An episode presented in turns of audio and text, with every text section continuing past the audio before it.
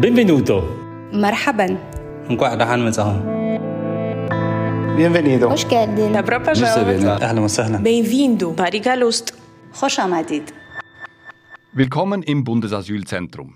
Dies ist ein Podcast des SEM, des Staatssekretariats für Migration, und wir möchten aufzeigen, was es alles braucht, damit ein Bundesasylzentrum funktionieren kann. Dazu sprechen wir mit Menschen, die in unterschiedlichsten Funktionen in den Schweizer Bundesasylzentren, in den BATS, wie wir sagen, arbeiten. Ich bin Erik Thurnherr, ich arbeite in der Kommunikationsabteilung des SEM und bei mir ist heute Andreas Pfister, Asylentscheider oder Fachspezialist Asyl im BATS Basel. Herzlich willkommen, Andreas. Ja, guten Morgen. Ja, Fachspezialist Asyl oder Asylentscheider. Klären wir doch zuerst schnell den Begriff. Was bist du? Ich bin Fachspezialist Asyl. Und warum sagen wir alle Asylentscheider? Ja, weil wir natürlich Asylentscheide fällen, weil das das ist, was die Leute am meisten in Erinnerung haben. Gut, beginnen wir doch einmal mit der Situation, in der du diese Entscheide fällst, die Anhörung. Beschreib mir doch mal so eine Situation. Ja, die Anhörung kann man sich so vorstellen, man sieht da eine Person, die sehr lange gereist ist, vielleicht mehrere Monate, die kommt in die Schweiz und sie möchte natürlich hier bleiben. Und in der Anhörung geht es darum, dass wir zusammen in einem Gespräch herausfinden, ob diese Person die Kriterien erfüllt, um in der Schweiz einen Status zu erhalten. Und ganz konkret, wo sitzt ihr, wie sitzt ihr, wer ist alles dabei? Beschreib das ein bisschen. Ja, das ist ein Raum, der sollte neutral sein und es sind eigentlich fünf Personen dabei normalerweise. Ich vom SEM, dann die asylsuchende Person, eine Dolmetscherin, ein Protokollführer und noch die Rechtsvertretung. Und wie gut kennst du die asylsuchende Person in diesem Moment bereits? Überhaupt nicht. Also ich habe sie noch nie gesehen. Ich weiß auch relativ wenig über die Person. Und in diesem Gespräch geht es eigentlich wirklich darum, sie kennenzulernen und auch herauszufinden, weswegen sie in der Schweiz Schutz sucht. Und das Gespräch dauert etwa? Das äh, gibt verschiedene Optionen. Das kann von zwei Stunden bis zum ganzen Tag dauern. Gut, aber so in diesen zwei Stunden bis sechs, acht Stunden im, im längsten Fall vielleicht, beurteilst du die Person und entscheidest darüber, ob sie Asyl kriegt in der Schweiz, ja oder nein. Genau, also wenn man es ein bisschen dramatisch formuliert, äh, entscheidet sich eigentlich das Schicksal der Person in diesem halben Tag. Und was sind die Kriterien? Die Kriterien sind folgendermaßen. Einerseits muss das, was von der Person erzählt wird, gemäß äh, Schweizer Asylgesetz äh, die Flüchtlingseigenschaft erfüllen. Und andererseits muss das, was die Person erzählt, auch glaubhaft sein. Das heißt, es muss wahr sein. Okay, beginnen wir bei der Flüchtlingseigenschaft. Wie beurteilst du, ob jemand die Flüchtlingseigenschaft erfüllt? Ja, wir haben das Schweizer Asylgesetz. Äh, darin ist klar formuliert, was, ähm, welche Eigenschaften es braucht, damit jemand in der Schweiz Asyl und, äh, erhält. Und zum Beispiel sind das Leute, die persönlich äh, verfolgt werden aufgrund ihrer politischen Einstellung. Und wie kannst du das beurteilen, ob jemand in einem Land verfolgt wird? Ja, zum Glück muss das nicht ich selber beurteilen. Wir haben natürlich viele Expertinnen und Experten. Äh, für jedes Land gibt es äh, ein Gremium, die sich ganz gut auskennen und da gibt es auch, wir haben auch die Asylpraxis natürlich, die für jedes Land spezifische Richtlinien aufstellt und ich muss danach äh, in der Anhörung schauen, was die Person erzählt, abgleichen mit der Asylpraxis und so kann ich dann herausfinden, ob die Eigenschaften, die Kriterien erfüllt sind oder eben nicht. Kannst du mir ein Beispiel sagen von einem Land? Ich weiß, du darfst keine Einzelfälle nennen, aber ein Beispiel von jemandem, der ja oder nein die Flüchtlingseigenschaft erfüllt. Ja, natürlich. Also aktuell haben wir sehr viele Gesuche aus der Türkei oder aus Afghanistan. Und wenn zum Beispiel eine Person aus Afghanistan persönlich direkt verfolgt wurde von den Taliban aufgrund ihrer politischen Einstellung oder weil sie gegen die Taliban gekämpft hat, dann kann das je nach Umständen reichen, um in der Schweiz die Flüchtlingseigenschaft, dass sie erfüllt ist und dass sie Asyl erhält. Und damit kommen wir zum zweiten Punkt, den du zu beurteilen hast. Hast du vorhin gesagt, die Glaubwürdigkeit oder Glaubhaftigkeit, sagt ihr. Das nehme ich an, ist schwieriger, oder? Ja, das ist schwieriger, aber auch viel spannender aus meiner Sicht. Ich habe Sozial- und Rechtspsychologie studiert und für mich ist die Glaubhaftigkeit ein sehr spannendes Themengebiet. Und da muss man unterscheiden, äh, ähm, eine Aussage kann glaubhaft sein und die Person ist glaubwürdig oder unglaubwürdig. Und bei uns geht es hauptsächlich um die Aussage. Das heißt, wir analysieren in der Anhörung die Aussagen einer asylsuchenden Person, ob die glaubhaft sind oder nicht. Und wie machst du das? Äh, da gibt es verschiedene Tricks und Tools. Äh, zuerst mal muss ich äh, dich enttäuschen, es gibt keinen Lügendetektor, sondern es geht wirklich darum, dass wir eine Aussagenanalyse durchführen anhand der Realkennzeichen. Hui, das musst du mir ausdeutschen. Also ihr macht eine Aussagenanalyse. Wie gehst du vor? Genau, also wir analysieren die Aussagen äh, und es ist so, es gibt, äh, da gab es einige Forschung seit mehreren Jahren und glaubhafte Aussagen, also Aussagen, die wahr sind, die unterscheiden sich qualitativ von Aussagen, die eben gelogen sind. Kannst du mir auch da ein Beispiel sagen? Wenn jetzt du mir zum Beispiel erzählen würdest, dass du gestern in einem Kampfjet als Pilot geflogen bist und ich dich jetzt jetzt frage, wie war das genau, was hast du alles gemacht, dann würdest du mir vielleicht ein, zwei Minuten sagen können, weil du aus deinem Schemawissen weißt, wie ein Kampfjet zu fliegen ist. Aber wenn ich dich detailliert frage und dir sage, hey, erzähle mir 10 Minuten, 20 Minuten, was du genau alles machen musst, um diesen Kampfjet zu, zu, zu steuern und zu fliegen, würdest du sehr wahrscheinlich irgendwann in die Bredouille geraten und nicht mehr weiter erzählen können. Und das ist ein Beispiel Details. Also Sachen, die wahr sind, da kann man sehr viele Details dazu sagen, weil man ja nur abrufen muss vom Gedächtnis. Und wenn man aber lügt, dann muss man das alles spontan erfinden und irgendwann wird es schwierig, immer noch mehr Details zu nennen. Und deswegen ist das ein Merkmal der Realkennzeichenanalyse, dass man quantitativ detailreich erzählen kann, wenn es wahr ist. Und jetzt geht es bei euch ja nicht um Kampfjets, sondern vielleicht um Folter oder äh, Verfolgung. Wie Fragst du da die Details ab? Genau, da geht es darum, dass man zum Beispiel, wenn jemand sagt, hey, ich war ein halbes Jahr im Gefängnis, dass man dann fragt, hey, erzähl mir mal doch über die Haft. Wie, wie hast du das persönlich erlebt während dieser Haft? Und wenn dann die Person halt wirklich lange darüber berichten kann, viele Ungewöhnlichkeiten, detaillierte Berichte und äh, Erlebnisse erzählen kann, dann zeugt das dafür, dass es die Wahrheit ist. Und wenn jemand aber nur ein, zwei Sätze sagt und dann ich trotzdem, dass ich nachfrage, frage, hey, erzähl noch mehr und wenn dann nicht mehr erzählt werden kann, dann ist das ein Indiz dafür, dass das vielleicht nicht stimmt. Was glaubst du denn, wie ist deine Haltung? Eher eine misstrauische oder eher äh, mal a priori glaubst du den Leuten? Das ist eine spannende Frage. Mein Ansatz ist, und ich hoffe, dass ich das auch wirklich jedes Mal schaffe, ist, dass ich neutral bleibe. Das ist ganz wichtig. Wir sollten objektiv und neutral sein in dieser Anhörung und jeder Person die Chance geben, äh, das so zu erzählen, als wäre es wirklich passiert. Und deswegen gehe ich neutral an die Sache hin und gebe jeder Person die Gelegenheit und auch die Chance, ihre Geschichte zu erzählen. Und ich gebe ihnen viele Möglichkeiten, das wirklich ähm, preiszugeben, was sie erlebt haben oder zumindest so, wie sie es erzählen möchten. Aber wirst du viel angelogen? Ja, das, das, ist eine gute Frage. Ich denke schon, aber man muss auch da wieder sich überlegen, stell dir vor, du würdest aus irgendeinem Land fliehen und würdest in die Schweiz kommen und würdest da versuchen, Fuß zu fassen. Ich, äh, also ich werfe das den Leuten auch nicht vor, wenn sie mich anlügen, weil ich würde es sehr wahrscheinlich genau gleich machen und du auch. Du würdest versuchen, das Beste herauszuholen und wenn deine Geschichte, wenn deine Erlebnisse vielleicht nicht reichen würden, dann erfindet man etwas dazu und das ist nachvollziehbar und deswegen bin ich auch nicht äh, wütend auf die Personen, die das machen. Ich frage dich auch nicht unbedingt, weil ich glaube, dass du das verurteilst oder beurteilst, aber trotzdem musst du ja eine sehr kritische und misstrauische Haltung haben, wenn du so viel angelogen wirst. Ja, kritisch sicher, misstrauisch weniger. Ich achte mich auf gewisse Details natürlich und wenn ich das Gefühl habe, ah, da könnte etwas nicht stimmen, dann bohre ich nach. Und dann bohre ich so lange nach, bis ich davon überzeugt bin, dass es stimmt.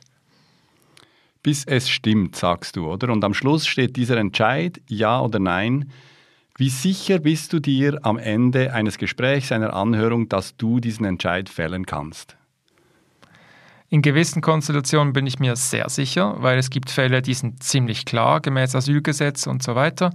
Und in anderen Fällen ist es äh, vielleicht nur 55 Prozent sicher. Und das schl muss schlussendlich auch reichen, weil es muss ein Entscheid gefällt werden. Ja oder nein, schlussendlich. Also wenn du einer Person zu 55 Prozent nicht glaubst und zu 45 Prozent glaubst, kriegt sie kein Asyl in der Schweiz. Ja, wenn man das ganz zugespitzt formuliert, äh, ist das so. Es, geht sogar noch krasser. Äh, gemäß Asylgesetz reichen 50,1 Prozent oder 51 Prozent. Und was ist das für eine Zahl? Das ist ja für mich ist das ein Bauchgefühl. Ja, es ist nicht ganz ein Bauchgefühl, äh, sondern ähm, glaubhaft machen heißt mehr als 50 Prozent. Und dann ist es gilt es als glaubhaft gemacht. Aber eben, was ist das für eine Zahl? 50,1?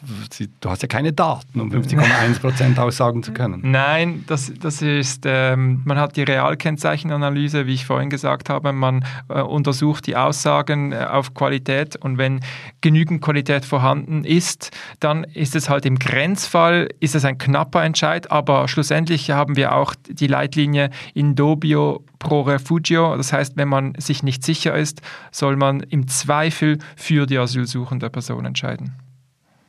Und hast du solche Zweifel?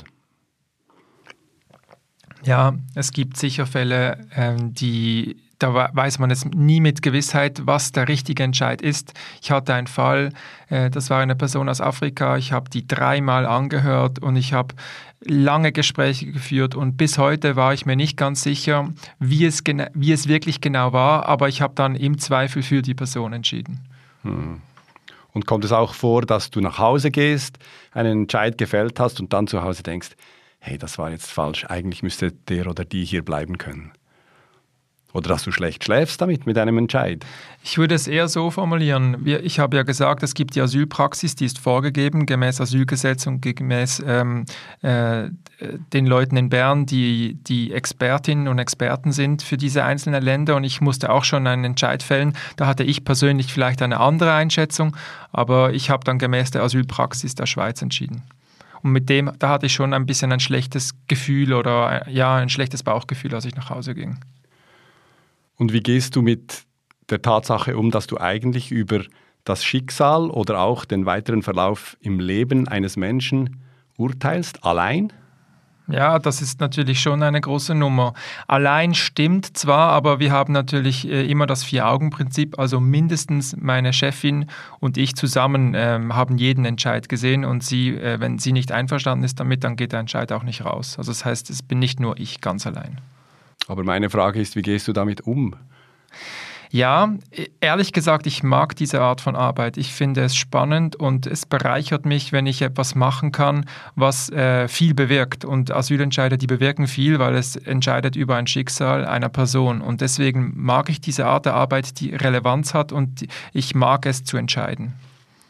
Und du überlegst dir nie, was mit dieser Person jetzt passiert. Du sagst nein, kein Asyl sie müssen nach Hause wieder und du hast diesen Entscheid gefällt. Du überlegst dir nie, was ist jetzt mit dieser Person? Oh doch, ich, äh, ich, mich interessiert das auch, was danach passiert. Bei Personen, die zum Beispiel eine Wegweisung erhalten, äh, da passiert schon einiges. Das habe ich auch mal selber erlebt. Ich, es gab eine Familie, die hatten, ähm, die kamen aus, aus Georgien und äh, ich, ich habe da eine Wegweisung geschrieben für die Familie, weil sie die äh, Flüchtlingseigenschaft nicht erfüllt haben. Sie machten medizinische Pro äh, Probleme geltend und das hat aber nicht gereicht. Und äh, als sie dann die Wegweisung erhalten haben, haben sie protestiert vor dem Bundesasylzentrum und ich habe die jeden Tag gesehen, als ich zur Arbeit ging und das war, das war schon schwierig. Und Sie haben persönlich gegen dich demonstriert, also Sie haben dich gesehen, als du da reingegangen bist jeden Tag? Sie haben zum Glück nicht gegen mich protestiert, aber Sie haben halt gegen das SEM und gegen die Schweiz protestiert und haben mehr einen Aufruf gemacht, dass das ungerecht ist und Sie haben mich schon erkannt natürlich, als ich an Ihnen vorbeigegangen bin. Und was macht das mit dir?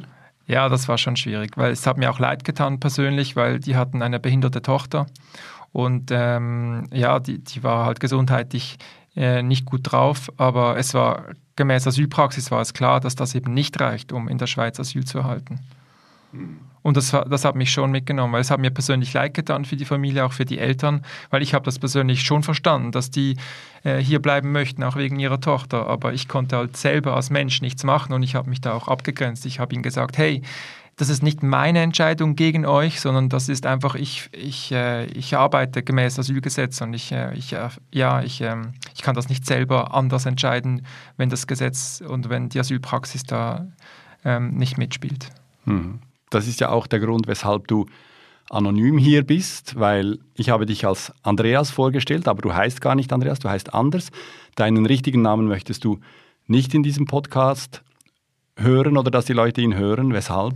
Ja, richtig. Äh, es ist äh, zu unserem Schutz, also sämtliche Leute, die im Asylbereich arbeiten, ähm, äh, ist es besser, wenn wir anonym bleiben. Auf den Asylentscheiden ist zwar der Nachname drauf, aber der Vorname ist nur mit dem ersten Buchstaben damit wir, äh, es gab auch schon Fälle, da wurden Leute ähm, persönlich bedroht oder es gab äh, Post nach Hause, als man herausgefunden hat, wer es ist.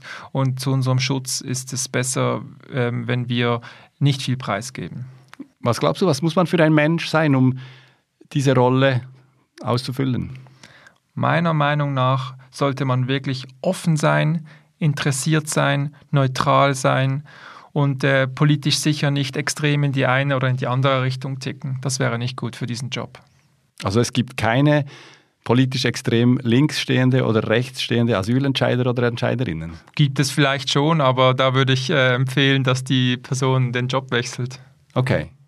Und du bist das, also du bist ein rationaler, politisch neutral stehender Mensch, der nur nach sachlichen Argumenten urteilen kann.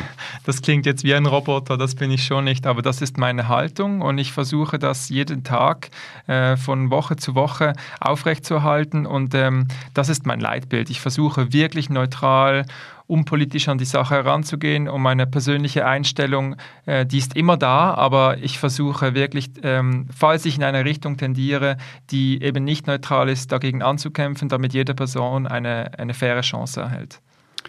Kommen wir nochmal auf die Situation der Anhörung zurück. Ich war ja in einer Anhörung dabei, bei der du die Anhörung geführt hast. Ähm, ich war erstaunt, wie ruhig und gefasst die asylsuchende Person dort saß.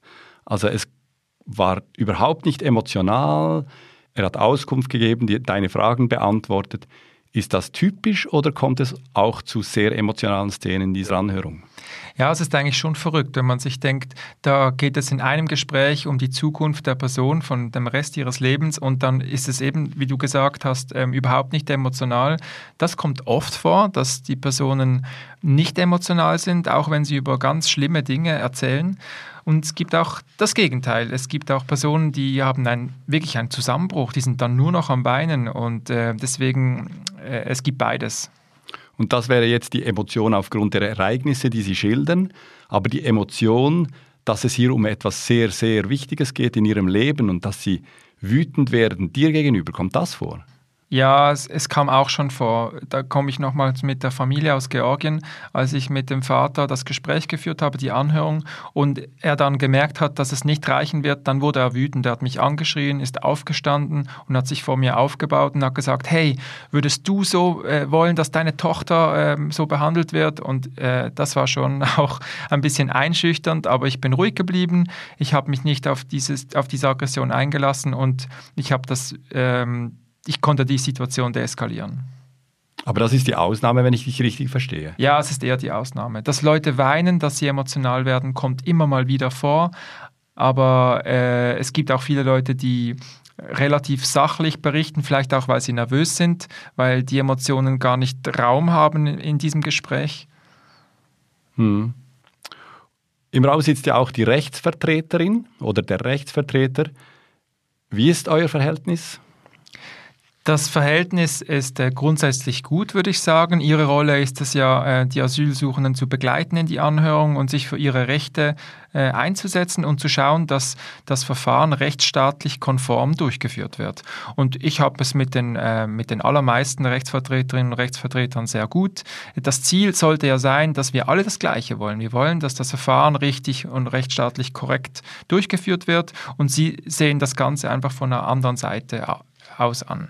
Das klingt jetzt sehr harmonisch. Also eigentlich, du vertrittst ja den Staat und die Rechtsvertreterin vertritt den Asylsuchen. Eigentlich habt ihr nicht gerade gegensätzlich, aber doch sehr unterschiedliche Interessen. Es kam mir ein bisschen vor wie, wie in einem Gerichtsverfahren, oder? Staatsanwalt und, und Verteidigerin. Das stimmt, ja. Das ist auch lustig, weil viele Asylsuchenden, zum Beispiel aus der Türkei oder auch aus Afghanistan, die nennen mich Richter. Sie sagen immer, ja, guten Tag, Herr Richter. Ja, bist du ja, oder? Du richtest über ihr Leben.